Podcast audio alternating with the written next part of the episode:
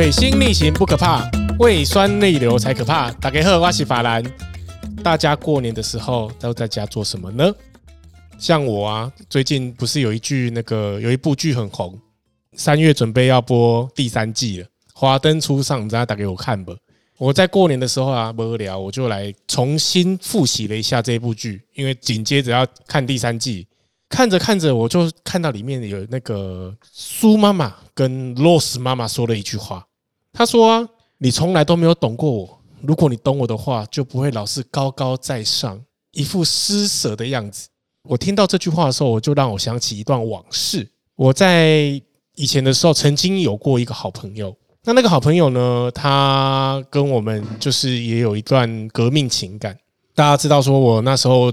因为要结婚的时候，我去做了一些不一样的工作。我有去做过牙材商，卖过广东粥，只是想说给岳母大人有一点安定感，说不要老是说做晚上的工作啊，龙蛇杂处那个很复杂的样子。然后那时候很穷，生了姐姐，那时候接受了很多朋友们的照顾，给了很多恩典牌的一些婴儿用品也好啊，或者是说衣服啊什么的。那那时候姐姐也很照顾我们。一段时间之后，我们自己的生活也慢慢的好转，过得有比较好一些。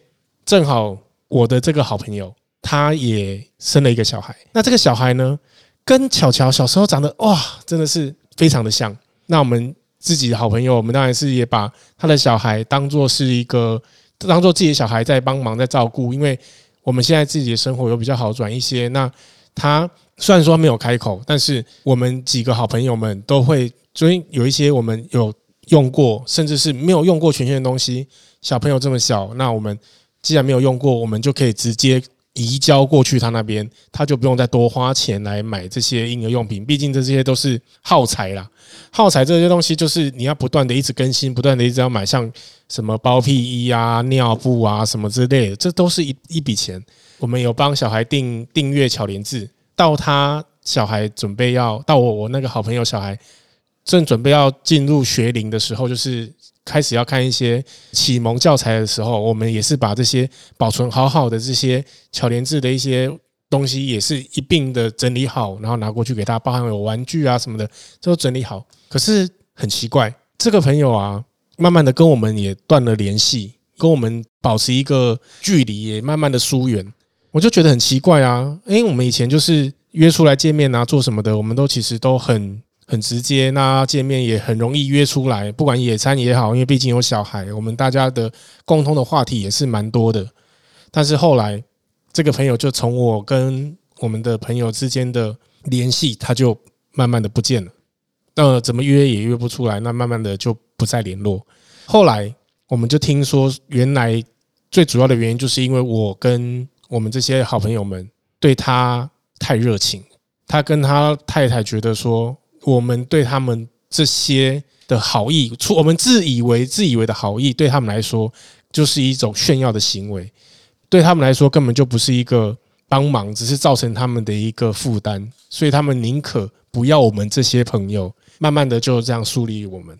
所以啊，我就在想，会不会就像剧中里面的如 Rose 妈妈跟苏妈妈一样，我们一一昧的自以为的付出，却让人家觉得说我们是在炫耀。不知道各位朋友何永清呐，你们周遭有没有遇到类似这样子的问题？有没有说，诶，我们真的只是很单纯的，只是想要跟我们的好朋友分享，甚至说我们这些东西明明就是完整好的，我们只是出自一片的善意，却被人家误误解成我们是在去做一个炫耀的行为呢？如果有的话，欢迎大家在我们的未留人生 IG 底下留言并分享，让我们知道说，诶，你们的。案件也不能说案件了，你们的经验是怎么样的？今天的故事分享就到这里。水星逆行不可怕，胃酸逆流才可怕。我是 f o r Play 法兰，今天没有 Alan，我们下次见，拜拜。